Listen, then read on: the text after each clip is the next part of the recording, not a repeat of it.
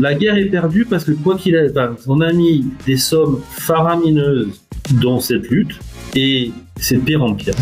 Pour vous êtes partisan d'une légalisation, il faut aussi tenir compte des risques éventuels. Les produits qui sont euh, dangereux mais qui sont vente libre, c'est l'alcool. Vous voyez le nombre de, de morts au volant à cause de l'alcool, c'est hallucinant. Moi, j'ai perdu des amis qui sont morts dans des accidents de voiture à cause de l'alcool. Hein. Mais aucun, aucun, aucun, par contre, n'est décédé dans le cadre de l'utilisation du cannabis. Les parents, écoutez vos enfants, ne les jugez pas, ne les emmerdez pas trop parce que ça peut arriver entre nous. Et voilà, n'oubliez pas que quand on était adolescent, on, pouvait picoler et avoir un comportement de con aussi. Et il y a pas mal d'amis qui ont eu des comas éthyliques, qui peut-être aussi l'équivalent du bad pour l'alcool. Donc pas de jugement et un accompagnement inéquitable. Cet épisode est sponsorisé par CBD Info, le blog d'information incontournable sur le CBD. On y retrouve des informations sur l'actualité du CBD en France et en Europe, des informations sur la législation et le lifestyle, mais aussi la rubrique Interview qui est innovante et qui permet aux acteurs du CBD de s'exprimer avec authenticité, sans oublier les nombreuses études et analyses. Et pour avoir de super promos, visitez CBD Info. Hey, bonjour, c'est Damien et bienvenue sur Parlons Cana. Parlons Cana, c'est le podcast qui traite des actualités les plus chaudes du cannabis légal. Je suis vraiment ravi de t'accueillir sur Parlons Cana saison 3. Après deux saisons historiques, on continue de démystifier la plante et d'explorer sa place au sein de notre société. Alors partons ensemble à la rencontre de personnes passionnantes, des scientifiques, des médecins, des politiques et des économistes, mais aussi des cannabiculteurs et des militants de très longue date. Avec eux, avec ces spécialistes, nous allons aborder les sujets les plus complexes, comme la légalisation, l'addiction, les expérimentations médicales, mais aussi le lobbying et les enjeux géopolitiques. Pour comprendre ce qu'il se passe ici en Europe, il faut bien observer ce qu'il se passe aussi ailleurs dans le monde. Nous aurons donc la chance de discuter avec des invités exceptionnels, basés en Thaïlande, au Maroc, en Colombie ou encore en Afghanistan. Mathias m'a confié le micro avec une seule mission. Interroger sans préjugés ni parti pris. Interroger pour chercher la vérité et te donner accès aux informations les plus récentes et les plus authentiques. Tu pourras enfin te forger ton propre avis sur le cannabis légal. Parlons Cana saison 3, c'est parti Bonjour à tous et bienvenue sur Parlons Cana. Aujourd'hui, on retrouve Mathieu Croiset, avocat, toujours avocat, qu'on a découvert sur Parlons Cana lors de l'interdiction des molécules de synthèse, donc les, euh, le, fameux HHC, HHCP et HHCO du 13 juin 2023. Aujourd'hui, on va prendre le temps de discuter un peu plus de ce qui s'est passé justement lors de cette interdiction-là et surtout du pourquoi et ensuite de partant de, certains constats, euh, quelle est la situation aujourd'hui du cannabis illégal et légal en France? Donc cette fois, on va prendre un peu plus le, temps. Mathieu, merci beaucoup de revenir sur Parlons Cana. Pour ceux qui n'ont pas écouté l'épisode précédent, est-ce que vous pourriez vous représenter assez rapidement et ensuite on enchaîne direct? Oui, bien sûr. déjà, merci de me réinviter. C'est toujours un plaisir de, pouvoir discuter euh, avec vous. Alors, euh, bref, présentation. Je suis avocat depuis maintenant 21 ans. J'ai travaillé pendant 12 ans à Marseille et maintenant je suis avocat à Paris et à Marseille. J'ai un cabinet secondaire à Marseille qui est ma ville de naissance. J'avais pas, au départ de ma carrière, j'avais pas forcément une connaissance de la matière pénale, mais bien évidemment, Marseille étant la ville qu'elle est, au fur et à mesure, j'ai défendu au cours de mes jeunes années pas mal de, de personnes qui étaient impliquées euh, dans du trafic de stupéfiants ou de simples usagers. Et le constat qui a été très rapidement le mien, c'est que la guerre, on va dire, contre la drogue ne servait strictement à rien. Une législation trop sévère ne servait strictement à rien. Et que, au contraire, plus on coupait des têtes et plus les têtes repoussaient. Ce qui m'a laissé penser aussi que peut-être il y avait une autre voie à choisir, notamment celle ou de la dépénalisation au départ, mais je reviendrai dessus, ou de la légalisation à proprement parler. Et donc en plus avec euh, pas mal de, connaissances dans des pays où le, cannabis euh, qui est illégal en France, enfin le THC est illégal en France, on commençait à légaliser euh, de manière structurée la vente de cannabis THC et réaliser qu'on était en train de, enfin en France, on choisissait la mauvaise voie puisqu'on n'a pas de résultat et bien au contraire. Et donc après, j'ai fait partie, je suis un membre d'association normale. Pour être tout à fait honnête, j'ai pu, à un moment donné, euh, j'ai utilisé du, cannabis THC dans ma jeunesse. Euh, j'ai pris aussi des problèmes des produits avec du CBD puisque j'ai quatre hernies discales, dont une opérée. Et que, voilà, ça fait un peu mal. Et que tous les produits qui sont certes sur ordonnance, mais à base d'opiacés, ont eu des effets particulièrement néfastes et sur la mémoire et sur le comportement, alors que des produits à base ou de CBD, mais Dans les, pays, bien évidemment, où cela est, légal, tel que le Canada, avaient euh, permis de décroître la douleur. Puisque, en fait, je vis depuis maintenant 2009, donc ça fait 14 ans avec des douleurs chroniques. Et donc, euh, vu aussi que pas mal de médecins commençaient à parler de l'utilisation du cannabis, notamment pour des, patients atteints de cancer très très très grave, hein, généralisé en fin de vie, et réalisé que notamment la morphine n'était pas bonne, contraire, et que tous d'autres produits pour pouvoir calmer la douleur devraient être envisagés, ce qui, voilà, ce qui, a entraîné bien évidemment ma réflexion, un, sur des raisons personnelles, évidemment, et deux, bien évidemment, sur, euh, pour des raisons professionnelles. C'est-à-dire que, encore une fois, c'est cette guerre contre la drogue qui n'aboutit à rien et qui nous fait euh, prendre dit nous, hein, qui fait dépenser à l'État français des sommes astronomiques pour des résultats minimes, bien au contraire, puisque vous avez pu voir aussi, euh, notamment à Marseille, ma vie de connaissance, la prolifération des morts violentes qui sont liées ou pas d'ailleurs, parce que parmi il y a aussi des gens qui se retrouvent là au mauvais endroit, euh, liés au trafic de stupéfiants, un trafic bien évidemment illégal, qui entraîne une recrudescence de la violence. Alors pas qu'à Marseille, mais on parle beaucoup de Marseille parce que ça a toujours été une ville un peu turbulente, mais voilà. donc ça aussi, euh, un constat amer. Super, on, en reparlera, je pense, euh, un peu plus, un peu plus tard. Voilà, voilà, mon parcours. Je dirais les, éléments qui m'ont fait réfléchir au fur et à mesure des années. Maintenant que j'ai des cheveux de plus en plus gris, je m'approche de la cinquantaine à grands pas. Ouais, mais enfin ça arrive. La cinquantaine à grands pas, donc avec avec un peu d'expérience personnelle, professionnelle, qui fait permet d'avoir une vision un peu plus intéressante sur tout ça, enfin, toutes ces, problématiques de produits euh, dérivés du cannabis ou du cannabis. Eh ben, on va, on va garder tout le, toute la, partie vraiment liée sur la, la prohibition et la légalisation pour la deuxième partie. On, commence, là, euh, ça fait un peu plus d'une semaine que le HHC et les deux autres molécules euh, qui suivent ont été interdites. Pour l'instant, il n'y a pas, il a pas eu de procédé je vais vous laisser en parler, mais pour l'instant, rien n'a été organisé pour que les personnes qui en ont chez elles ou les commerçants qui ont, du stock puissent s'en séparer euh, légalement. C'est toujours un peu le problème avec les interdictions qui tombent comme des coups près. C'est-à-dire qu'on en a parlé. Hein. Ça fait un petit moment qu'on en discute. Depuis 2021, on commence à. C'est toujours un peu dans les tuyaux au niveau du ministère de la Santé. Mais c'est vrai que la décision qui était plus ou moins enfin, sous-jacente, hein, on savait que ça allait bientôt arriver, elle est arrivée assez brutalement, puisqu'on a annoncé la décision le 12 juin avec une prise d'effet euh, direct le lendemain. Et ce qui est regrettable, c'est qu'il n'y a pas eu un accompagnement ou une mesure transitoire avec cette interdiction. Parce que l'exemple typique, c'est imaginons quelqu'un, enfin, je parle du commerçant au départ, parce que c'est eux qui ont des stocks, vous achetez des produits, enfin, vous avez acheté, mais commerçant, vous avez acheté des produits à base de HHC et les dérivés, qui étaient pas interdits, donc légales. Vous avez une livraison, enfin, vous avez une livraison le lundi euh, à 9h du matin. Le lendemain, cette livraison est totalement illégale et on ne vous explique pas ce qu'on doit en faire.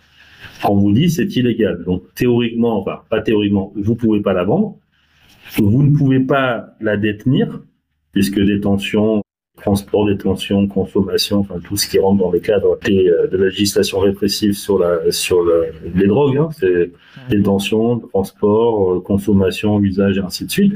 Du moment où vous l'avez chez vous, c'est une détention, donc vous êtes dans la dans l'illégalité du jour au lendemain. Et surtout, on n'a pas expliqué, ça c'est un peu regrettable, ce que devait être fait du stock, parce que là aussi, si on considère par une décision de l'Agence nationale de sécurité des médicaments que ce sont des produits dangereux, comme tout produit dangereux ou produit stupéfiant dangereux quand il y a des saisies, il y a un processus d'incinération qui est fait euh, dans des incinérateurs spécifiques pour éviter, euh, bien, faut imaginer, mais pour éviter que euh, vous ayez des vapeurs dans l'atmosphère de cocaïne brûlée ou ainsi. On n'a pas expliqué ça. Donc, je, parle d'abord pour les commerçants parce que c'est eux qui se retrouvent finalement avec un stock qui était légal et qui n'est plus, qu'ils ne peuvent plus détenir, qu'ils ne peuvent plus vendre mais dont on ne sait pas ce qu'ils peuvent en faire. On peut certainement pas le balancer dans une poubelle, c'est pas recommandé parce qu'il y a, y a d'autres effets. Hein. On avait parlé la dernière fois de la possibilité que des, des rats tombent dessus, ou même d'autres d'autres personnes. Enfin, ça, Surtout il y a un danger. Non, mais des enfants aussi, aussi juste des enfants, mais même des gens dans la rue qui récupèrent ça. Vous avez plein de personnes qui font malheureusement des poubelles, mais vous retombez. Si effectivement il y a une surconsommation de ce genre de produits, ça peut entraîner euh, des problèmes très très graves. Mm-hmm. Et qui serait responsable dans ce cas-là? C'est la personne qui aurait jeté ça. C'est parce que vous êtes commerçant, vous jetez ça dans une poubelle, mais vous êtes pas presque. Enfin, si on arrive à retracer jusqu'à jusqu'au commerçant, on va dire que c'est eux qui sont effectivement responsables des conséquences de ce de, bah, de ce de, cette poubelle. Enfin, vous avez jeté ça, vous êtes responsable. Et ce qui est regrettable, c'est qu'on n'a pas eu d'explication, même de mesures transitoires, qui auraient été peut-être plus, plus favorables, en disant le, les rapports scientifiques démontrent qu'il y a un, vrai risque. Vous avez un stock, vous avez euh, une semaine pour vous en débarrasser. Selon telle procédure. Euh... Selon telle procédure, mais même pour le vendre, parce qu'à l'arrière, de toute façon, il y aura toujours des gens qui en a qui l'achèteront et surtout le risque quand vous tombez sur une décision aussi brutale, mais pour l'instant, je regardais en, en, veille, en veille juridique, j'ai pas vu de mesure d'accompagnement, mais peut-être que ça va arriver. Donc vous allez le vendre, bah, il y a des gens qui vont le vendre sous le manteau, c'est obligatoire. Vous retrouvez avec un stock, euh, même si bon, c'est pas un stock de supermarché, mais c'est certainement un stock avec une valeur marchande. Et le principe même d'un commerçant, ben, c'est de faire une marge ou du moins de ne pas avoir de perte. Mmh. Et si vous achetez une centaine de, de, de boîtes avec du HHC, eh ben, il va falloir vous. le mieux, c'est comme de le vendre. Donc, il y aura forcément. D'autant plus qu'il y a une demande. Toujours une demande. Ça, ça vient sur le consommateur après. Mais sur le, sur, sur le commerçant qui veut rester dans la légalité, qui suit la règle, qui voit que la molécule n'est pas interdite, qui la vend et puis on lui dit vous pouvez plus la vendre, il se retrouve avec un stock sur les bras et on n'explique pas ce qui doit être fait avec. Ça c'est le premier problème. Le second problème c'est pour le consommateur parce qu'il va se retrouver, ben, les gens vont se retrouver avec des produits qui sont euh, illégaux. Depuis le 13 juin c'est illégal. Bon, chez eux il n'y a pas trop de risques. Vous restez chez vous, euh, à moins que vous soyez euh, connu des services de police et que vous risquiez d'avoir une perquisition chez vous et qu'on puisse trouver chez vous des produits qui sont prohibés, si vous êtes chez vous, le risque est moindre. Par contre, si vous vous amusez à transporter le produit, vous, tombez là dans le cadre de la, du transport, tensions de transport. Si vous allez dans votre je sais pas, même aller voir un ami chez, pour passer une soirée avec lui, je vous recommanderais pas trop transporter les produits, les garder chez vous, puis c'est les gens qui viennent. Parce que de toute façon, mais même si les gens viennent chez vous et qu'ils consomment ce que vous avez sur place, ben là, c'est de l'offre.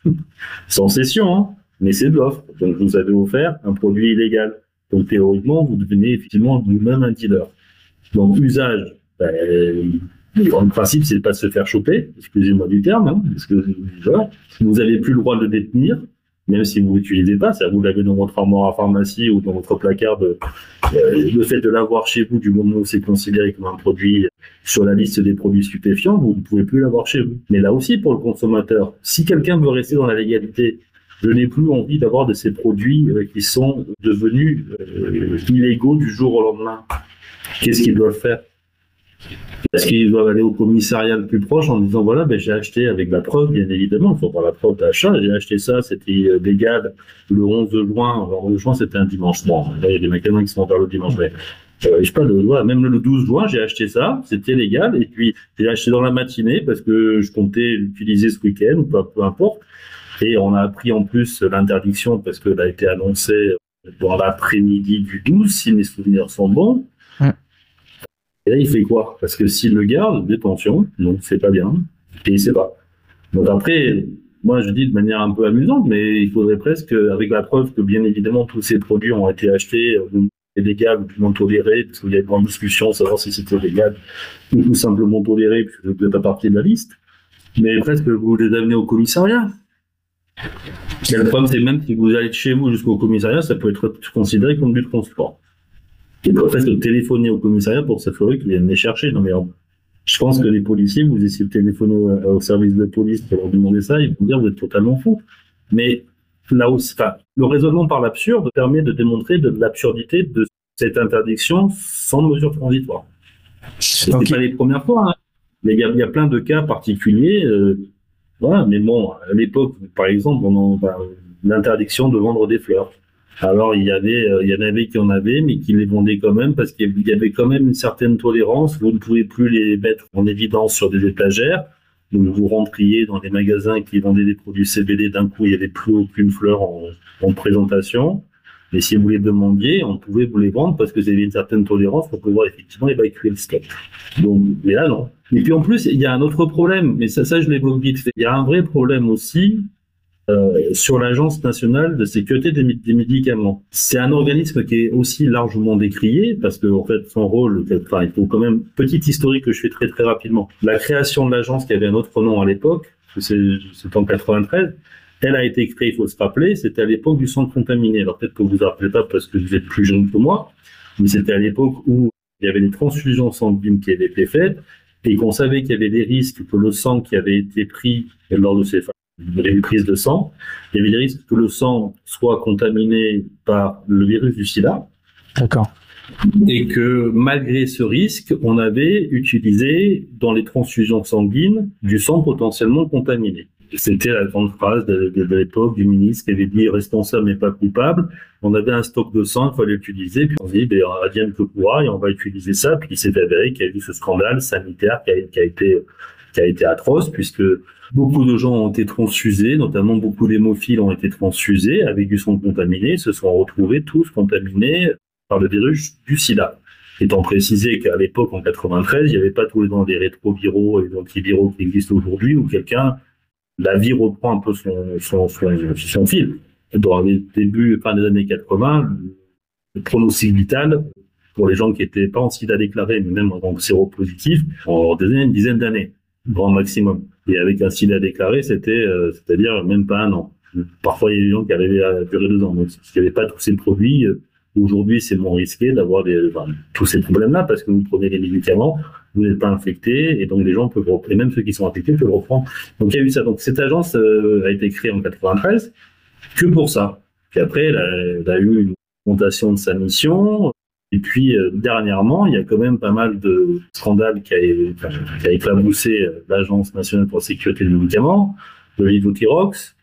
Il y a eu aussi pas mal de il y avait des gens qui avaient été, on avait utilisé des cobayes à Rennes. Enfin, il y a pas mal de produits. Et puis, on a vu aussi que, dans, l'agence, les gens qui en faisaient partie avaient de potentiels conflits d'intérêts et qui avaient aussi. Donc, donc le problème aujourd'hui, c'est quand vous avez une autorité administrative, un établissement public administratif qui prend la place entre guillemets ou qui devient l'organe à penser ou enfin, l'organe qui va penser pour le ministère de la santé et qui va déterminer si telle ou telle molécule est ou n'est pas nocive, cette agence a aussi, euh, enfin, a été largement décriée aussi. Alors, je dis pas que pour ce cas particulier des produits à base d'hexa, hydrocannabidiol, c'est le cas. Mais il y a beaucoup de gens, il y a d'ailleurs le dernier directeur qui avait démissionné, alors on dit que c'est pas pour les, scandales qui, ont, l'ont cabossé, mais il faut tenir compte de qui prend l'interdiction, comprendre aussi. Il y a peut-être aussi d'autres intérêts qu'on ne connaît pas. Je veux dire, je, je dis toujours entre la bêtise et la conspiration, je choisirais toujours la bêtise. Je pense pas qu'il y ait une espèce de conspiration tendant à, à favoriser, je dirais, des produits à base d'opiacés par les grands laboratoires qui essaient de, de, détruire, si vous voulez, le, marché euh, du cannabis parce que c'est potentiellement un, un, concurrent, etc. J'en suis pas là. Mais après, il faut quand même réfléchir qu'effectivement, cette agence nationale pour la sécurité des médicaments, il y a eu des cas de conflit d'intérêts. Est-ce que c'est le cas là? Je ne sais pas. J'espère pas, hein. mais il faut quand même en tenir compte. excusez-moi, c'était juste après, après, je sais pas, il y a peut-être aussi des gens qui vont certainement faire des recours contre la décision qui a été rendue. Pour l'instant, j'en ai pas vu, mais j'en ai entendu pas mal de personnes qui étaient euh, notamment des, des, marchands, qui, enfin, des, des commerçants, qui voulaient euh, agir à l'encontre de la décision qui avait été rendue par la NSM. Donc, euh, ils ont un délai pour le faire devant les juridictions administratives. Donc, il y a une possibilité que ce soit le cas. De pouvoir discuter avec des pouvoirs publics, qui reste figé sur une position, je dirais presque une pétition de principe, c'est-à-dire non. Et vous pouvez, je dirais, faire l'arbre droit, jouer de la viole de gomme avec les pieds pour démontrer que vous avez raison. Il ne vous écoute. Enfin, en, ce moment, il y a un refus.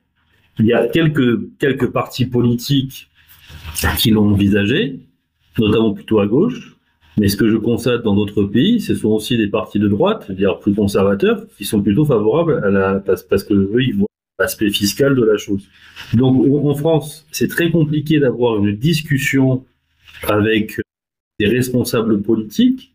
Alors, il y en a quelques-uns qui sortent du lot. Hein. Il, y a, il, y a, toujours euh, même des gens, même plutôt côté, même même de la majorité présidentielle. Il y en a qui ont ouvert, euh, qui ont expliqué pourquoi ils voudraient notamment quelques, quelques députés de zones rurales. C'est une, c'est une nouvelle culture à envisager.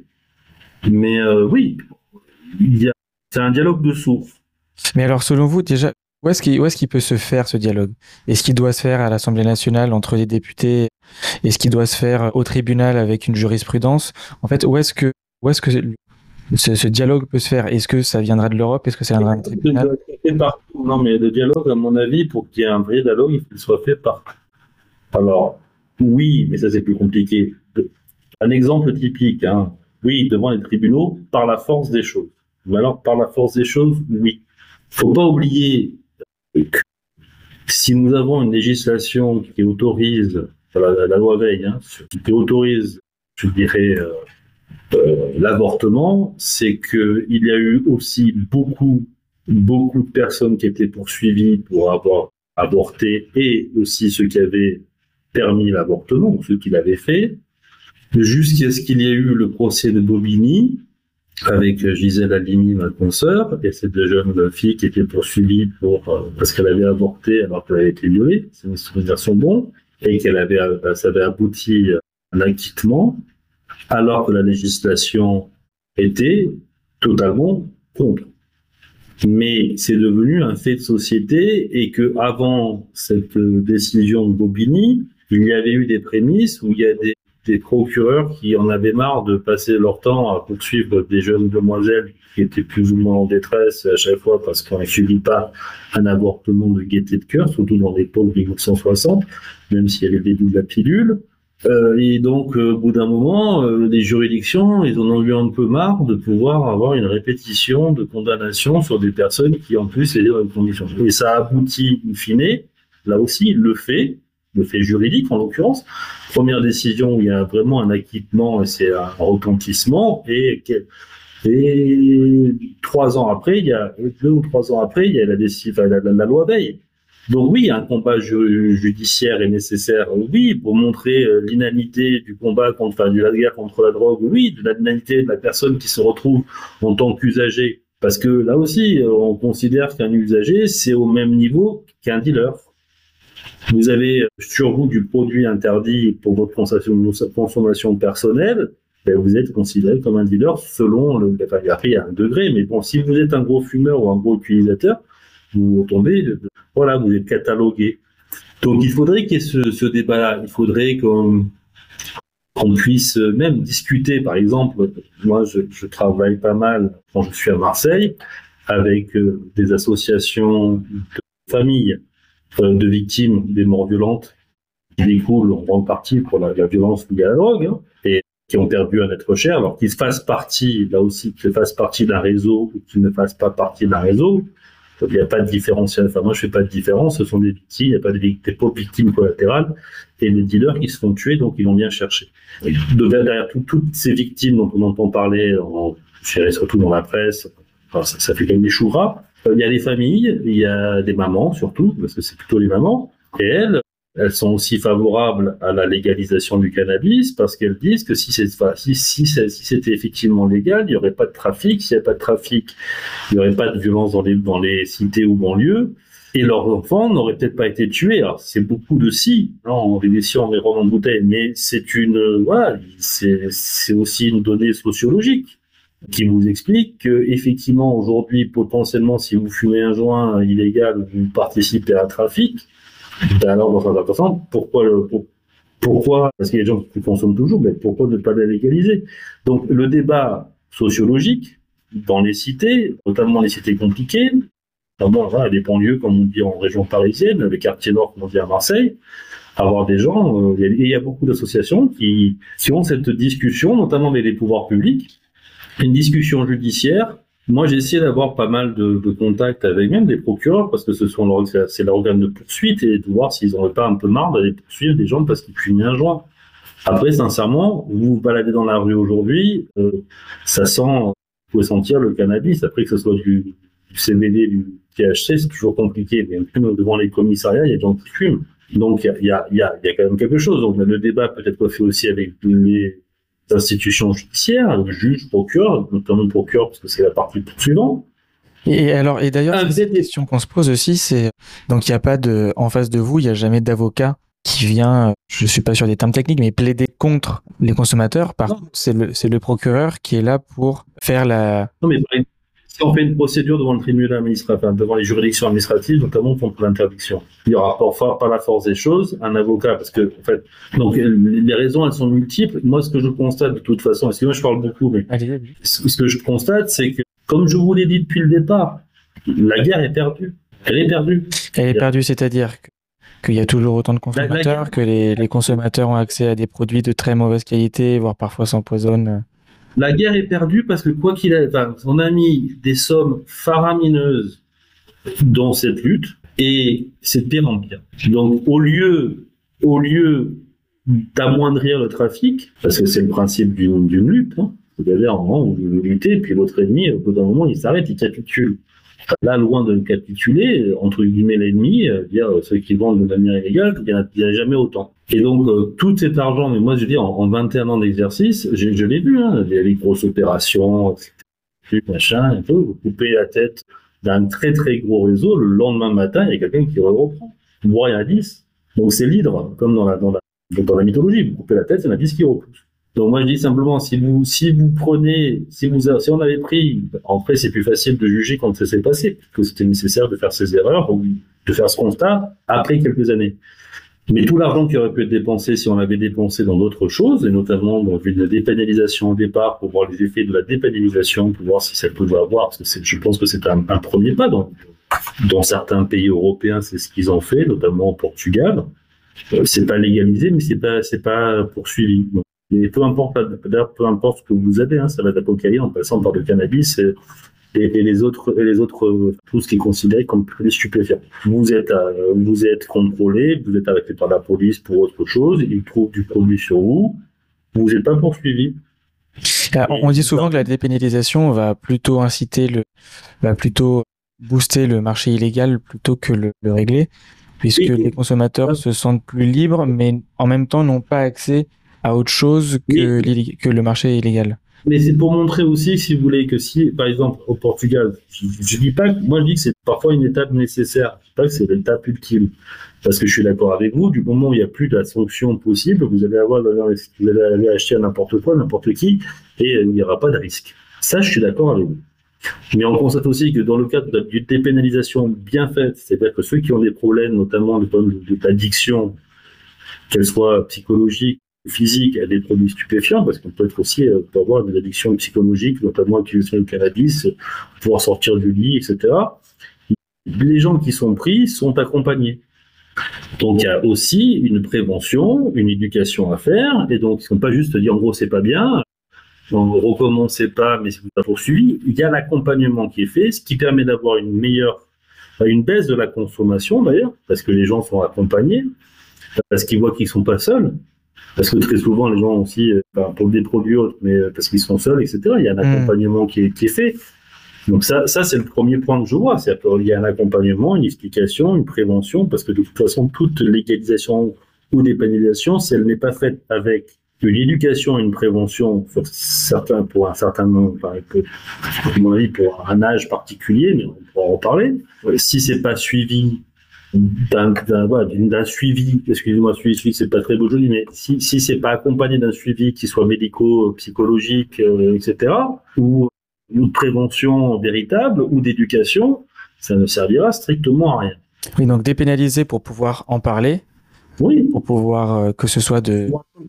Parce que les gens, ben, si ils sont malades, si les gens se considèrent comme malades mais qu'ils n'osent pas le dire parce qu'ils ont peur d'être arrêtés, donc en même temps, si on voit qu'on est malade, on est suivi et on est soigné et on est accompagné. Et très souvent, quand il y a un accompagnement qui est médical, enfin médico-psychologique sur des gens qui, alors, je parle pas du cannabis, mais peut-être pour d'autres produits, le fait qu'ils soient accompagnés leur permet de pouvoir sortir de l'addiction dans laquelle ils se trouvent. Et on, on constate, notamment au Portugal, parce que c'est comme ça que ça se passe, qu'il y a une baisse de la consommation parce qu'il y a plus d'accompagnement. Et c'est le même principe hein. sur, sur l'addiction. On dit toujours, oui, regardez, c'est l'histoire de, vous connaissez le, le, le, test de la souris. Non. Je ne plus quel, bah, sais plus quel scientifique américain avait démontré euh, le caractère totalement, notamment c'était pour la cocaïne. Et, je vous comprendrai le truc. Et le caractère totalement addictologique. Enfin, vous prenez la cocaïne, vous êtes totalement accro, vous pouvez en sortir. Et donc, ils avaient pris une souris, ils avaient mis dans, dans, dans dans un, même pas un labyrinthe, dans une cale. Elle avait le choix de la cocaïne et de la nourriture, et moi, elle prenait que de la cocaïne. Tout le temps. Et donc, elle en est presque morte parce qu'elle se, et on dit, regardez, c'est dangereux la cocaïne parce que euh, la souris ne fait que, ne fait que prendre la cocaïne et elle oublie de manger. Sauf un autre scientifique dont le nom m'échappe a dit, peut-être pas. Et donc, il a pris la souris, il l'a mis dans un labyrinthe avec plein de trucs où il y avait des lumières, etc. Il l'a mis avec d'autres souris, et notamment des, des demoiselles souris et euh, de la cocaïne. Et en fait, il s'est avéré que la souris, du moment où elle avait un accompagnement social, pouvait aller euh, en voilà en rendez-vous galant avec Mademoiselle Souris et s'amuser sur un sur un dans un labyrinthe ou dans une roue. La cocaïne de temps en temps, mais bon, presque elle arrive à s'en foutre. Ce qui montre bien, c'est en fait, c'est, tout ça pour dire, il y, a une, raison à mon explication, c'est que c'est sur l'accompagnement. Si vous avez un vrai accompagnement, vous n'allez pas vous à prendre que des produits euh, stupéfiants, quels qu'ils soient. Donc, dans le cas d'une prévention, d'une légalisation, il faudra faire en sorte qu'on puisse avoir, peut-être aussi grâce aux revenus fiscaux que ça va, ça va euh, générer, un vrai accompagnement pour éviter le pire. Et donc, dans certains pays où c'est légalisé, c'est ce qui s'est passé. Donc ça, c'est intéressant de voir que peut-être en France, il y a un côté, on, est français, vous savez, on voit toujours la, la, règle comme quelque chose qu'on doit, qu'on doit enjamber plutôt que de respecter. C'est, un peu comme un saut d'obstacle quand vous faites euh, un 100 mètres la, la, règle, il n'y a qu'à voir les, les, Français euh, sur la route ou euh, le civisme de certains, de nos concitoyens dans, dans, dans les villes, plutôt plus que dans les campagnes. Donc la règle, voilà, nous on a tendance, on est des, on, nous a toujours dit qu'on était des Italiens de mauvaise humeur, et donc euh, on a tendance à toujours ne pas respecter les règles. Donc bien évidemment, plus la règle est dure, et plus on a envie de ne pas la respecter, parce que c'est dans notre presque dans notre tempérament, comme avait dit notre président, on est des Gaulois réfractaires, je crois, c'est ça.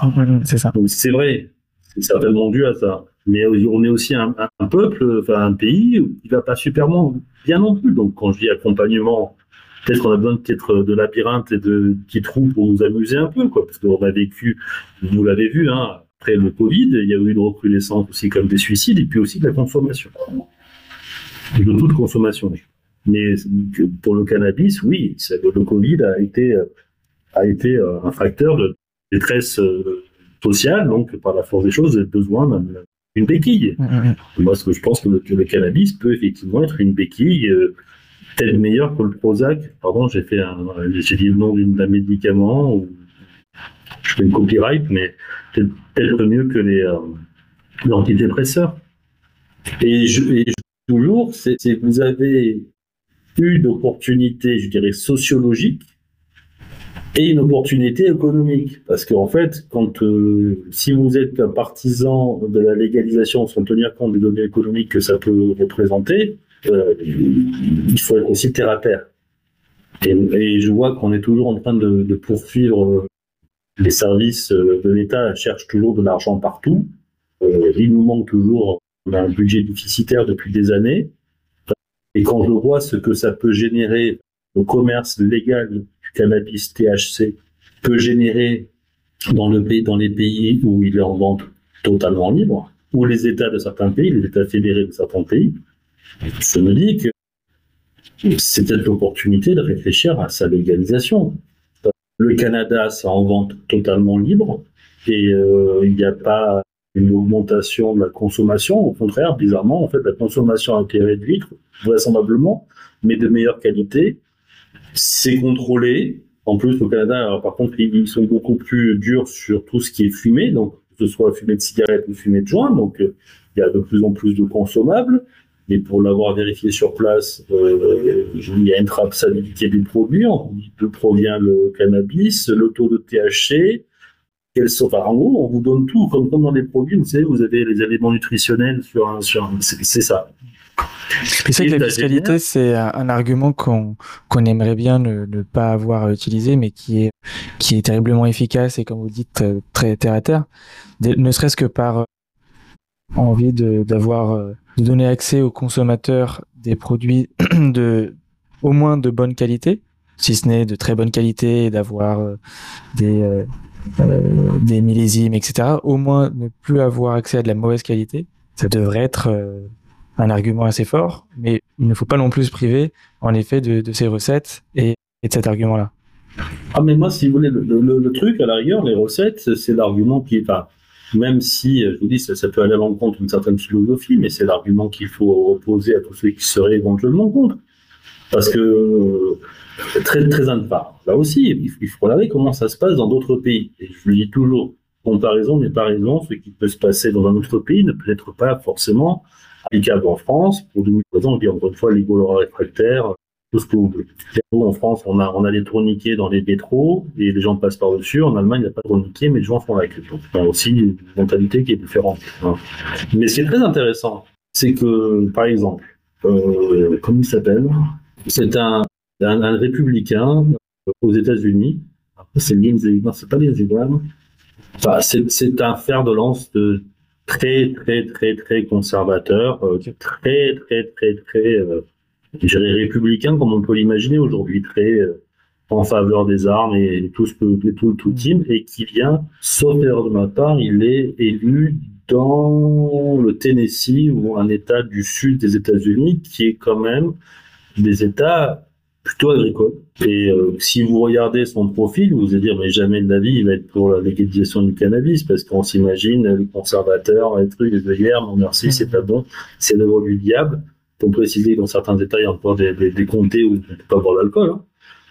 Mais là, non. Parce que c'est une filière agricole.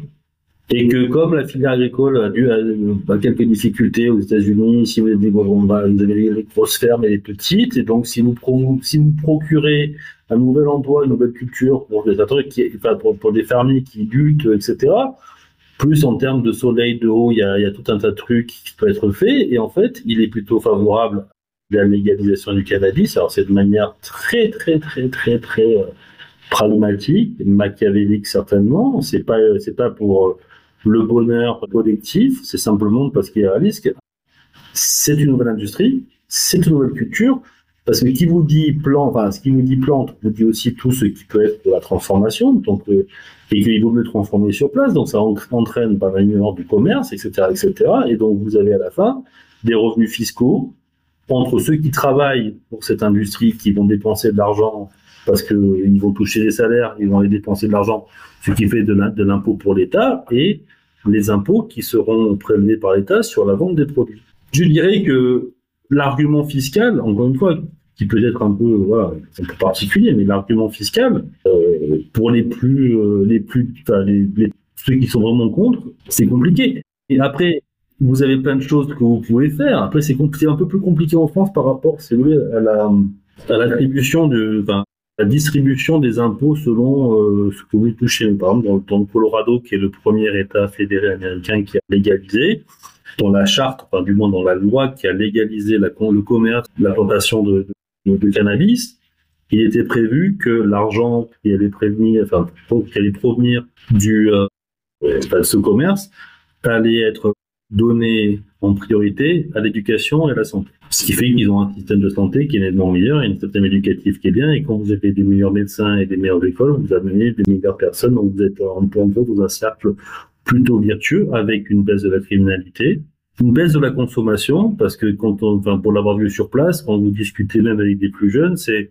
c'est le tonton un peu bizarre qui va fumer ça, comme euh, voilà, il vous regarde comme ceux qui, euh, comme moi quand j'avais 15 euh, ans et que je voyais quelqu'un boire une verre de vin que je trouvais absolument horrible et qu'aujourd'hui j'apprécie. Hmm. Donc c'est pas parce que c'est pas interdit, donc en fait c'est pas c'est moins intéressant et ça rapporte des millions de dollars chaque année Euh, ce qui a permis euh, les meilleurs, euh, voilà, les meilleurs équipements hospitaliers. Enfin, si vous avez les meilleurs équipements hospitaliers, vous amenez par la force des choses des meilleurs médecins. Si vous avez les meilleurs médecins, il y a des gens qui vont s'installer parce que vous préférez être avec un système de santé. Alors certes, il n'y a pas de, sécurité sociale à la, à la française aux États-Unis, mais le système de santé au, au, Colorado est un des plus proches entre guillemets du système qui serait du système européen de sécurité sociale ou les frais médicaux, si aux États-Unis, si vous n'êtes pas assuré, vous avez une rage de dents presque, vous, vous allez vous déclarer en faillite. Et les écoles sont bien faites. Et il y a aussi beaucoup de prévention qui est faite, parce que même si je suis encore une fois euh, partisan de la légalisation, c'est sous condition, notamment au niveau de l'âge parce que je suis pas non plus, euh, je, faut pas croire que tout est parfait. Hein. Le, cannabis, il n'est pas parfait. Hein. C'est pas, c'est un psychotrope. Le cannabis, c'est, c'est pas la panacée. Hein. J'imagine pas ça comme étant parce qu'il faut ça aussi. Quand vous êtes partisan d'une légalisation, il faut aussi tenir compte euh, des risques éventuels de la dite légalisation. Il n'y a pas de l'angélisme. Non, c'est vous allez légaliser et euh, tout va aller mieux. Non, c'est pas c'est, c'est pas vrai. Il faut pas dire ça. Il faut être aussi très objectif. Je sais par exemple que notamment et surtout chez les garçons, il y a plus de garçons qui fument que de filles en termes de statistiques, même si les statistiques sont toujours très compliquées parce que c'est quand même illégal. Mais sur les statistiques plus ou moins visibles, il y a plus de garçons qui fument que de filles. Ce qui est vrai aussi, c'est que au moment de l'adolescence et au moment où le cerveau devient ce qu'il est, c'est-à-dire le cerveau adulte, il y a déjà suffisamment de complications hormones, et il y a tout un, excusez-moi du terme, mais une pagaille mm chimique dans la tête, où les connexions se font. Ça peut expliquer aussi pourquoi on appelle cet âge l'âge bête, hein, parce que c'est un peu, et puis surtout les, garçons ont tendance à pousser les limites de plus en plus loin. Je pense que c'est dans le rythme de passage qui soit génétiquement implanté ou par la société. Mais, c'est vrai qu'il y a un vrai danger. Ça, on l'a, j'ai pu le constater de, de première vue avec les enfants de gens que je connais, pas les miens heureusement, ou par une consommation excessive le cannabis avec THC a compté de l'âge de 13 ans jusqu'à l'âge de 18 environ. Phénomène des décompensations et phénomène, euh, bah, et après, le gamin, il peut être dans un centre particulier, qui était plutôt brillant d'ailleurs, dans un centre particulier pour passer un baccalauréat parce que les troubles de l'attention, tout ce qui s'ensuit. Alors, est-ce qu'il aurait eu les troubles de l'attention s'il n'avait pas fumé? Je ne sais pas. Mais ce que je pense, ce qui est déterminé par les médecins, c'est que ce trouble de l'attention a été décuplé par une utilisation massive, ou du moins de cannabis avec THC. Et s'il y a une légalisation, il faudrait faire attention aux plus jeunes. Mais pour moi, c'est justement ça l'un des énormes avantages de la légalisation, c'est qu'on peut faire de la vraie éducation, hmm. plus que juste deux gendarmes qui viennent pendant un après-midi en troisième pour te parler des drogues et, euh, te montrer juste des, des, kilos et des kilos de saisie. On pourrait faire de la vraie éducation dès que dès qu'un un enfant, un adolescent serait en, contact avec euh, avec le cannabis, il pourrait en parler dans des ne serait-ce qu'un dialogue classique, mais si jamais il a une consommation qui, qui, dérape un petit peu, ou si jamais il a un bad trip, on peut en parler euh, à l'infirmier, l'infirmière de l'école, il pourra en parler à ses parents. Euh, et déjà, rien que pour ces deux raisons-là, à titre personnel, je suis convaincu que la légalisation éloignerait les adolescents du cannabis. Et c'est ça aussi qui, pour moi, est un enjeu. C'est, je suis convaincu que si les non-consommateurs euh, comprenaient ça, ils seraient aussi plus plus intéressés par la légalisation. On serait plus dans le ah bah oui c'est c'est des drogués qui veulent justifier que que c'est pas mal ce qu'ils font. C'est en fait euh, pour mes enfants, j'ai envie qu'ils puissent aborder le sujet avec euh, avec l'infirmière. J'ai envie qu'ils puissent en parler avec moi sur le, sur le, sur le Portugal. L'accompagnement qui est fait dans la dépénalisation, c'est un accompagnement aussi qui n'est pas du genre la drogue c'est mal. Parce que en fait, la question qu'on peut avoir en France, c'est la drogue c'est mal. C'est pas bien. Je dis pas que c'est super, mais avoir une, une vraie information, faites attention à vous, l'âge, etc. Mais avoir une vraie discussion. Et vous savez que jusqu'à, encore une fois, je, le répète, jusqu'à une époque pas si lointaine, le fait d'avoir même un, un podcast contre le, contre, le vôtre, qui euh, présentait les caractères, je dirais, positifs d'un produit considéré comme stupéfiant était passible de la loi pénale. Il était interdit d'avoir une quelconque discussion sur les produits classés stupéfiants. On pouvait en parler, mais uniquement en disant c'est mal. Et euh, c'est-à-dire le fait même de dire qu'il y a des aspects euh, cannabis THC aurait pu, à l'époque, nous conduire. Alors, théoriquement, c'est toujours le cas, mais c'est pas appliqué. Parce que je pense qu'on a d'autres choses à faire. Mais oui, un vrai accompagnement est nécessaire. Et, puis, euh, aussi de manière très intéressante, ce qui est, ce qui est, ce qui est, c'est regarder les gamins autour de vous. Euh, je veux dire, euh, moi j'en connais plein qui euh, ne fument pas, pas, pas de cigarettes, pas de, cannabis. Par contre, j'en connais beaucoup qui boivent et c'est plus problématique parce qu'en fait, on a aussi une culture en France de la boisson. Il faut pas, il faut pas l'habitude du samedi soir. Et quand vous avez entre 17 et 20 ans, c'est un peu c'est un peu l'ordre de passage obligé. Et on ne vous regardera jamais mal si vous arrivez un jour avec une gueule de bois. Et c'est pas forcément très bien non plus, parce que l'alcool, le tabac, oui, moi je malheureusement accro au tabac, c'est compliqué, mais je peux aller acheter un paquet de cigarettes et mon comportement est en soi dangereux, puisqu'en plus, je provoque pas, il y a plus de risques de cancer, donc je risque d'agrandir au trouble de la sécurité sociale. Des produits qui sont euh, dangereux, mais qui sont vente libre, l'alcool, on voit le nombre de, de, morts au volant à cause de l'alcool, c'est hallucinant. C'est atroce. Et là, je parlais sur le, sur le Colorado, par exemple, un truc très intéressant avec la légalisation du cannabis. Il y a eu moins de morts violentes sur les routes. Par contre, c'est vrai qu'il y a eu plus de taux de, taux de bon, parce qu'en fait, aussi, les gens, quand ils fument, ils roulent pas vite ils ont tendance à aller plus lentement. Par contre, le problème, c'est que l'alcool, quand vous êtes sous l'empire, l'empire d'un état alcoolique, on a tendance toujours à aller beaucoup trop vite parce qu'on s'imagine que ça va passer. Mais moi, j'ai perdu des amis qui sont morts dans des accidents de voiture à cause de l'alcool. Hein. Mais aucun, aucun, aucun, par contre, n'est décédé dans le cadre de l'utilisation du cannabis. Alors là, je ne fais pas une comparaison, mais je me dis simplement que c'est, ouais, il y a un problème. Et si nous n'étions pas un produit, je dirais, culturellement euh, vendeur et producteur d'alcool, on peut se poser la question de savoir si l'alcool doit être légal ou pas. Mais alors ça, je, fais l'avocat du diable parce que c'est quelque chose qu'on me, rétorque souvent et j'aimerais bien avoir votre, vision. C'est ok, mais alors dans ce cas, en fait, on va pas se tirer vers le bas. Si déjà la cigarette et l'alcool c'est mal, on va en plus ajouter le cannabis où il peut y avoir moins psychologique. en fait, il vaut, il ne pas militer pour légaliser le cannabis, il faut militer pour prohiber l'alcool. Oui, mais là, là, si vous voulez sincèrement, vous foutez de prohiber l'alcool. Le, non, mais le, lobby des alcooliers et des, des, et des viticulteurs, dont j'ai pas mal d'amis qui le sont, euh, c'est pas possible. C'est pas possible. Non, c'est pas lutter par le bas, c'est simplement faire une certaine. Là aussi, il faut comparer ce qui est comparable. J'aime pas comparer. Pour... Je dis tout le temps, comparaison n'est pas raison, mais moi, je serais d'avis de mettre tout ça dans le même sac, d'avoir un accompagnement et d'explication logique, pas de diabolisation, on dit le méchant cannabis ou le méchant tabac ou le méchant alcool, mais avoir, parce que surtout à certain âge, les gens ne sont pas idiots, et avoir un discours en expliquant ce que ça fait. Parce que, sincèrement, un verre de vin, vous l'avez vu, un verre de vin rouge peut aussi euh, entraîner la lutte contre le cholestérol, puisque c'était le, cas dans, les pays du sud-ouest de France qu'on a tendance à manger plutôt avec des gésiers gras, mais qui buvaient du verre, du, vin rouge et le tanin permettait de nettoyer les artères. Donc finalement, toute une question de modération. Moi, je suis assez aristotélicien, c'est-à-dire j'aime bien la théorie du juste milieu. Je suis pas dans l'excès, je faut trouver un juste Et aujourd'hui, la grande difficulté, parce que si je suis, si je suis favorable, encore une fois, je suis juste au milieu. Je vois le côté négatif et je suis d'accord avec vous, pourquoi faire ça, etc. Mais ce serait bien d'arriver à dépassionner le débat. Et une des façons de dépassionner le débat, justement, c'est moi, quand j'ai une discussion avec des gens qui sont plutôt contre, je commence toujours par l'aspect fiscal. Parce que c'est pas dépassionné, c'est pragmatique, c'est pas passionnant, c'est pragmatique. C'est 1 plus 1, ça égale 2. Et très souvent, les gens, ils ont un moment de recul, ils vont dire Ah ouais, même ceux qui sont contre, ah ouais, quand même. Hein.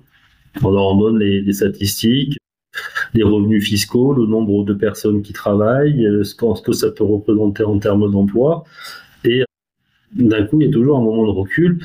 Et donc, ça les désarçonne quelque peu. Et après, on a une discussion qui est un peu moins passionnée parce qu'ils comprennent qu'il y a quand même un intérêt économique. Et après, on peut exposer chacun notre point de vue. Donc, c'est comme ça que je fais pour désamorcer, si vous voulez, les gens qui sont très, très remontés contre la légalisation. Mais il n'y a pas de solution miracle. Mais il faudrait qu'on puisse. Euh, moi, je, oui, moi, j'en parle toujours à côté de moi. Je, j'aide toujours les gens qui ont des difficultés, notamment par le biais des associations dont je fais partie. Je m'occupe aussi de personnes qui se retrouvent euh, poursuivies par la loi pénale. Et quand ça arrive, il y a toujours un je défends bien évidemment le cas dont il est question, mais c'est toujours aussi à travers le prisme de regarder ce qu'est en train de subir cette personne, alors qu'on pourrait peut-être faire autre chose si c'était légalisé. Chaque cas est aussi un moyen de faire passer un discours, du moins un message, un discours. Il faut du temps aussi, je veux dire, ça prendra peut-être le... Mais, mais je, le redis aussi, de manière aussi, il faut parce que est assez drôle, c'est vous voyez des pays qui sont pas très, euh, excusez-moi du terme, pas très funky. Il y, a, personne qui va aller passer ses vacances à Luxembourgville. Je connais peu de gens. Les gens quand vous allez au Luxembourg, c'est en général c'est pour des raisons. Non mais oui. très joli. Moi j'y suis allé une fois, je me suis retrouvé dans Luxembourgville. J'y suis allé pour des raisons professionnelles, puis je me suis retrouvé en revenant de Belgique lors d'un voyage personnel, rien à voir avec le boulot je me suis dit, tiens, bien, autant aller au Luxembourg, enfin, voir autre chose que Luxembourgville, voir le, pays. C'est très joli, hein. C'est vrai que c'est très joli, mais c'est pas funky. Enfin, c'est pas Ibiza. Vous allez pas aller euh, du genre, euh, vous allez ah ouais, je suis allé sur euh, les bords de la Meuse. Je crois que c'est la Meuse qui est le, fleuve qui, est, qui commence. Enfin, je passe. Bref, peu importe. Il n'y a, pas de festival techno. C'est pas l'endroit où vous êtes. C'est pas Mykonos. C'est pas, c'est pas, c'est pas Ibiza. C'est pas la Côte d'Azur c'est pas la Costa del Sol, c'est hmm. comme le Luxembourg, c'est un peu austère. Et puis ils ont fait leur fortune sur les institutions bancaires. Parce qu'il n'y a pas grand chose d'autre à faire au Luxembourg. Mais ils le font très bien. Et au Luxembourg, parce qu'ils sont pragmatiques, vont réfléchir peut-être à donner des licences pour planter et commercialiser le cannabis. Nos amis suisses, alors en plus eux, les Suisses, ils ont, ils sont, ils sont un peu, ils sont tout, ils sont un peu cernés par l'Union européenne et ils sont très, ils aiment bien leur, ce qui est fabriqué sur place. Quand vous arrivez en Suisse, c'est toujours Swiss made partout. Les produits coûtent horriblement cher, mais c'est poussé. C'est voilà, ils, ils, essayent de ne pas importer le produit, ils essaient de les exporter. Donc c'est un pays qui est riche, euh, Suisse, donc, qui a fait sa fortune bien évidemment sur la banque sur le social bancaire, qui essaie d'être entre guillemets autosuffisant. Ils aiment bien tout. Et le, principe aussi, il faut savoir, c'est que chaque canton doit pouvoir subvenir aux habitants du canton en cas de guerre, parce que comme ça, s'il y a une guerre, ils ferment leurs frontières, ils sont entre eux, puis ils arrivent à manger, comme ils ont pu le faire euh, en 1940. Mais les Suisses euh, aussi, hein, ils vont alors c'est un des premiers pays, euh, avant même la France, à avoir eu euh, des dispensaires euh, CBD partout. Vous arrivez dans Genève, vous avez du CBD partout qui était en vente dans les bureaux de tabac, même que les cigarettes. Au sachet, en pré-roulé, il y avait tous les produits et qui étaient en plus fabriqués en Suisse avec le gros tampon Swiss Made, avec le drapeau, etc. Donc c'était assez amusant. Mais aussi, ils légaliser. Et la Suisse, encore une fois, c'est pas, c'est un peu plus funky, mais c'est pas non, enfin, on voit comme l'austérité, enfin, c'est très austère. En Suisse, quand vous, marchez en dehors des clous euh, alors qu'il y a personne, on, vous paye une amende. Hein.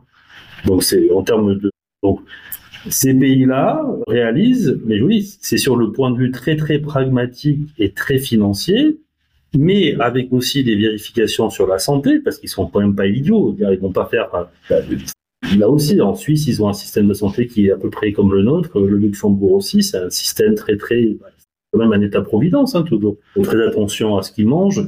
Les Suisses, ils adorent le bio. Euh, de, l'assiette jusqu'à la table, il faut savoir la traçabilité. Même chose pour des produits tels que le cannabis. Donc, ils ne vendraient pas, enfin, ils ne seraient pas en train de réfléchir à une, à une, légalisation s'il n'y avait pas une réflexion sur la santé. Parce qu'ils n'ont pas envie que d'un côté, vous allez avoir un, des revenus fiscaux, mais il ne faut pas que de l'autre côté, vous augmentiez la dépense de santé. Donc en fait, comme ce sont des banquiers, je pense qu'ils ont quand même fait le calcul assez, assez strict pour avoir un budget excédentaire, peut-être au départ qui sera égalitaire, mais excédentaire au bout d'un moment. Mmh. Même l'Allemagne, regardez, alors c'est un peu plus compliqué en Allemagne, parce que c'est toujours en discussion. Le Luxembourg et l'Allemagne, ils sont toujours un peu confrontés à la législation européenne. Parce que mais ils essayent de trouver, euh, notamment parce que vous avez des clauses où vous pouvez ne pas respecter le droit européen, c'est notamment sur les exceptions de santé ou pour des raisons fiscales. C'est un peu plus compliqué à passer, mais ce serait quand même formidable que, oui, si l'Allemagne y va, là aussi, mais là, vous constaterez quand même que c'est beaucoup l'Europe du Nord qui, euh, qui le fait. Et en Espagne, ils sont quand même, ils ont quand même un lien aussi avec euh, ce produit depuis. Oui, mais, mais en Espagne, c'est toléré, mais c'est pas, c'est pas encore totalement légalisé, c'est il y a une tolérance. Mm. Bah, c'est comme c'est comme quand vous pensez quand vous pensez notamment aux Pays-Bas. C'est-à-dire que c'est théoriquement illégal, mais si vous allez à Amsterdam, vous avez, vous avez des coffee, enfin, des coffee à foison. Hmm. Mais là aussi, ça serait même intéressant pour l'Espagne, enfin pour, la, pour les Pays-Bas, parce que les Pays-Bas, ils ont plein des bottes, pour pas dire autre chose, euh, des touristes qui envahissent euh, Amsterdam et qui sont qui font la queue pour ça et euh, qui sont qui ont des comportements inappropriés. Il y, avait des, des, autorités amstélodamoises dans un dans un magazine qui disait qu'ils en avaient marre des, Anglais qui étaient là pour. Euh, j'ai dit anglais, j'ai rien contre l'Angleterre, mais des, Anglais qui étaient là pour euh, les enterrements de vie de garçons et passer leur temps à fumer. Donc en fait, il y avait un temps très très réduit, donc ils faisaient ça dans, dans un week-end, et puis après ils sortaient, et puis ils des comportements inappropriés. Mais si c'est effectivement légalisé, il y aura toujours des gens qui auront des comportements à la con, excusez-moi du terme, ça, ça sera pas. Mais comme des gens qui boivent comme des trous, comme vous avez le problème en Angleterre, je le redis encore, j'ai rien contre les Anglais, mais euh, vous voyez comme ils boivent en Angleterre, c'est-à-dire que dès que la, cloche du pub a sonné, vous voyez des gens qui commandent 5 bières et qui les prêtent parce que c'est voilà, peuvent consommer jusqu'à ce qu'ils aient fini leur verre, mais quand la cloche sonne, ils peuvent plus ils peuvent plus le consommer. Donc c'est des habitudes de consommation. Mais je veux dire, oui, l'Espagne a une tolérance, mais en même temps l'Espagne, c'est-à-dire ils ont tout intérêt aussi à ce que ça soit légalisé, parce que pour l'instant la plupart des produits stupéfiants en base de, de, de THC, donc du cannabis, ça provient où? Oui, il y a une partie qui provient de Hollande dans leur, dans leur serre, mais il y a une, partie, une grosse, grosse partie, notamment la résine de cannabis, qui provient du Maroc. Là aussi, ils sont très ennuis, même si on peut avoir Frontex, c'est-à-dire tout, tout, tout ce qui est euh, les organismes de protection des frontières en Union européenne, euh, ça passera toujours. Hein. Mmh, bien sûr. Ça passera toujours.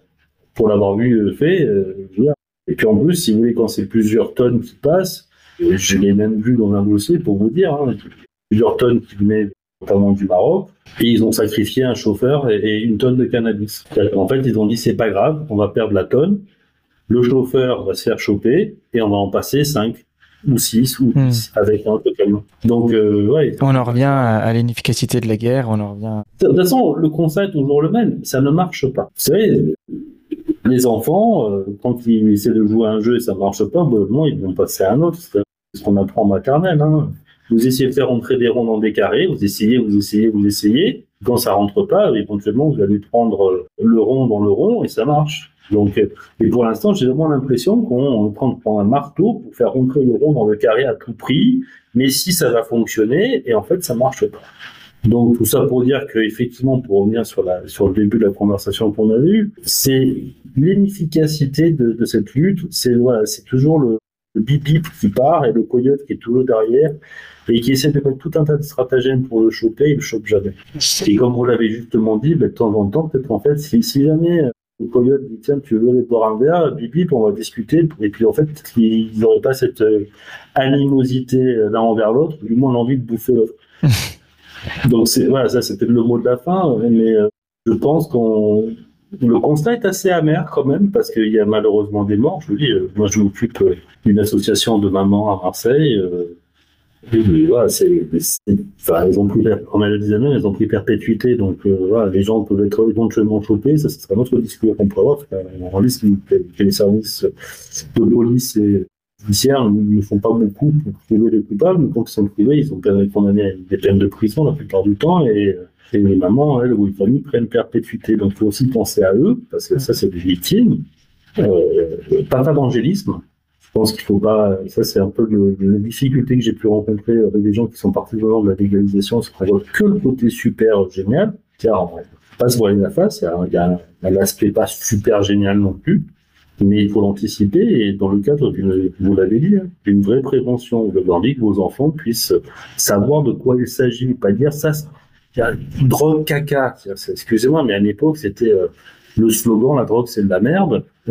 Ça va pas plus loin que ça. C'est toujours le même c'était un slogan de la, de la, de la prévention euh, contre l'utilisation des drogues en France. Je ne sais pas si vous l'avez déjà vu. Et euh, les comiques euh, l'avaient repris. C'était ou les nuls ou les inconnus qui avaient dit, eh ben non, la merde, c'est pas de la drogue, parce qu'ils avaient laissé fumer de la drogue. Voilà, on avait détourné d'image. Mais c'est, voilà, il faut avoir, mais, je ne désespère pas, je suis quand même assez, je suis assez optimiste. Ça ne veut pas dire que je mets des lunettes roses et que je pense que ça va arriver dans les jours qui viennent dans les mois qui viennent. Mais je pense qu'il faut continuer à avoir ou des podcasts contre le vol. Moi, je discute beaucoup avec les gens, mais je discute encore une fois pas mal aussi avec les adolescents, les amis de mes enfants ou euh, les enfants de mes amis. Parce que j'arrive à voir, voilà, ça c'est mon truc, hein, je suis un côté, peut-être ça c'est de mon côté euh, parrain, mais je, suis parrain de, de, de différents, de différents enfants, les, gens, les parents m'ont fait confiance, donc parfois quand on a ce rôle un peu particulier, euh, pas que ce soit très très religieux, mais quand on a ce rôle euh, particulier, c'est aussi donner des conseils que les parents ne donneraient pas, ou écouter ce que les, enfants peuvent, peuvent vous dire, qu'ils ne diraient pas forcément à vos parents, à, à, à, leurs parents. Et puis, on va, j'arrive à avoir des discussions. Alors, quel, euh, quel, conseil tu pourrais leur donner? Et je pense qu'on va clôturer là-dessus parce qu'on on a. Le conseil, c'est de parler. Euh... Je pense qu'il ne faut pas qu'il advienne. Si jamais il y a un problème quelconque, il faut en parler. Et, parler, parler aux parents. Parce que je pense qu'aujourd'hui, les parents seraient peut-être plus à même de comprendre s'il y a une fluctuation, s'il y a un problème, un batterie, peu n'importe quoi. Je pense qu'il faut être là. Et je pense que ça, c'est une, il faut dire, les parents, écoutez vos enfants, ne les jugez pas, ne les emmerdez pas trop parce que ça peut arriver entre nous. Et euh, voilà, n'oubliez pas que quand on était adolescent, on, on, on pouvait et avoir un comportement de con aussi. Et il y a pas mal d'amis qui ont eu des comas éthyliques, c'était peut-être aussi l'équivalent du bad pour l'alcool. Donc pas de jugement et un accompagnement et une écoute. Eh ben, très très bonne conclusion. Voilà, pardon. Un accompagnement et une écoute. Comme vous pouvez le voir, j'aime bien parler, mais c'est mon métier. Excusez-moi si j'ai été trop long. Mais... Non, pas du tout. C'était alors du coup, j'ai pas eu beaucoup de beaucoup à vous guider parce que ça s'est fait au fil de l'eau, donc c'était c'était d'autant plus agréable. Merci beaucoup. Très très bon conseil pour la fin. Bonne soirée en tout cas. Eh ben merci. à votre disposition si vous parlez d'autres d'un sujet qui me tient particulièrement à cœur depuis de nombreuses années en tout cas. Ok, génial. Ok. Merci beaucoup. Bonne soirée. Merci. Au revoir. Merci beaucoup d'avoir écouté notre invité jusqu'à la fin. Je suis sûr que tu as appris beaucoup de choses lors de cet échange. La mission de Parlons Cana, c'est de te mettre en relation directe avec des personnes expérimentées et passionnées. Nous, on est là pour toi. Donc si tu as envie qu'on aborde ou si tu as envie qu'on approfondisse un sujet en particulier, s'il te plaît, contacte Parlons Cana sur les réseaux et partage-nous tes questions. Je me chargerai ensuite de les poser à nos invités. Merci encore pour ta confiance. À la semaine prochaine. Cet épisode est sponsorisé par CBD Sport, le blog d'information dédié aux sportifs. Vous y trouverez de nombreuses rubriques dans la musculation, l'endurance et la précision. Vous y serez conseillé sur la manière de prendre du CBD, que vous soyez débutant, professionnel ou expert. Venez feuilleter ce blog dédié uniquement au bien-être des sportifs. Alors rendez-vous sur www.cbd-sport.info.